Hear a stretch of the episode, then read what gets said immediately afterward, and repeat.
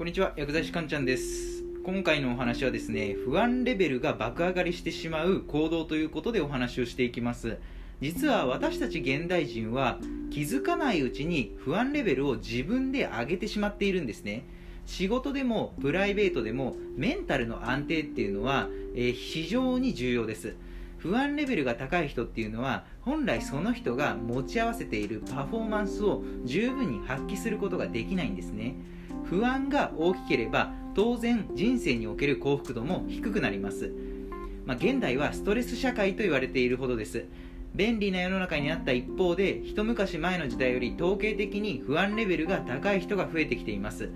今の私たちに必要なのは不安を生む行動またはその要素ですね。できる限りそれをそういったものを省くことが、えー、大切になってきます。今回お話しする内容を理解して実践していただければあなたは無駄に不安にとらわれることなく本来の能力を仕事でもプライベートでも発揮していけるはずです。では、えー、一緒に学んでいきましょう。早速結論ですが不安レベルが爆上がりしてしまう行動それは LINE やメールのチェックです。LINE やメールのチェック。これ聞くといやそんなの誰でもやってるじゃんって思うかもしれません。しかし現代の日常生活において、えー、この当たり前と思われている LINE やメールのチェック。これは私たちのメンタルを静かに蝕んでいるんですね。アメリカのある大学が行った研究で集めた学生を2つのグループに分けて2週間後にストレスレベルをチェックしました。どういったグループに分けたかというと1つ目えー、好きなだけ、えー、メールやメッセージのチェックをしてくださいっていう風に指示されたグループ。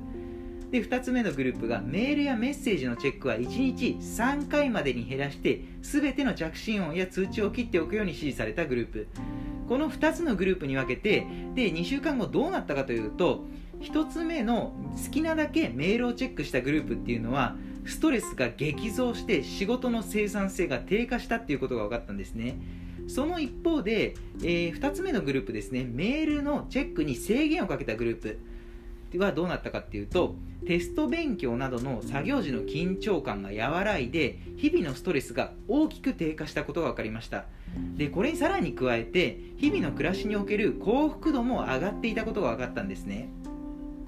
このことからメールっていうのは気づかないうちに私たちに大きなストレスを与えていることが分かります。私たちがメールや LINE のメッセージに対してストレスを感じる理由としてはいくつか挙げられますが現在の科学ではマルチタスクになってしまうためっていうふうに考えられています。例えば何か作業をしている時にスマホの通知が鳴るとせっかく集中していてもスマホに気が取られてしまいますよね。そのせいで本来やるべき作業に集中できなくなってしまいます。またある研究によると作業中にメールやメッセージの通知で集中力が一旦途切れると脳が元の状態に戻るまでに20分以上かかることが分かっています。メールチェックは私たちの人生の貴重な時間そして集中力を奪ってさらにはメンタルを蝕んでいるんですね。では具体的にどうすればいいのかっていうお話なんですが、えー、それは今お伝えした研究で行われた通りでメールや LINE のチェックの回数を減らして通知をオフにすることです。メールチェックする時間帯を例えば朝の9時昼の12時、えー、午後の15時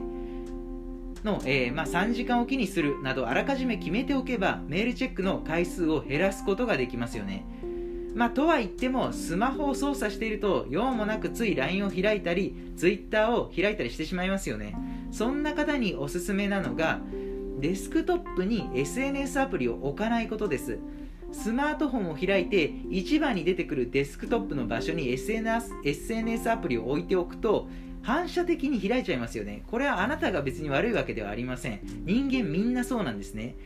しかしスマートフォンを開くたびに SNS アプリを毎回開いていると不安レベルがどんどん上がって生活の質っていうのはどんどん下がっていってしまうんですね。そこで SNS アプリをデスクトップから何回かこうスクロールしないと開けないような場所に配置すれば SNS アプリを開く回数すなわちメールや LINE のチェック回数が必然的に減りますよね。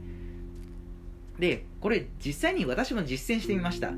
SNS アプリをデスクトップから何回かスクロールしないと開けない場所に配置してみたところ SNS をチェックする回数とあと SNS 利用時間っていうのが驚くほど、えー、激減したんですね。それはもちろん、えー、集中力の持続や生産性にも、えー、つながっています。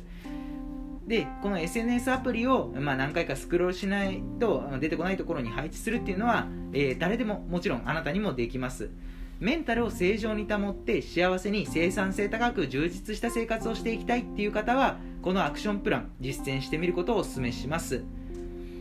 では最後まとめですね。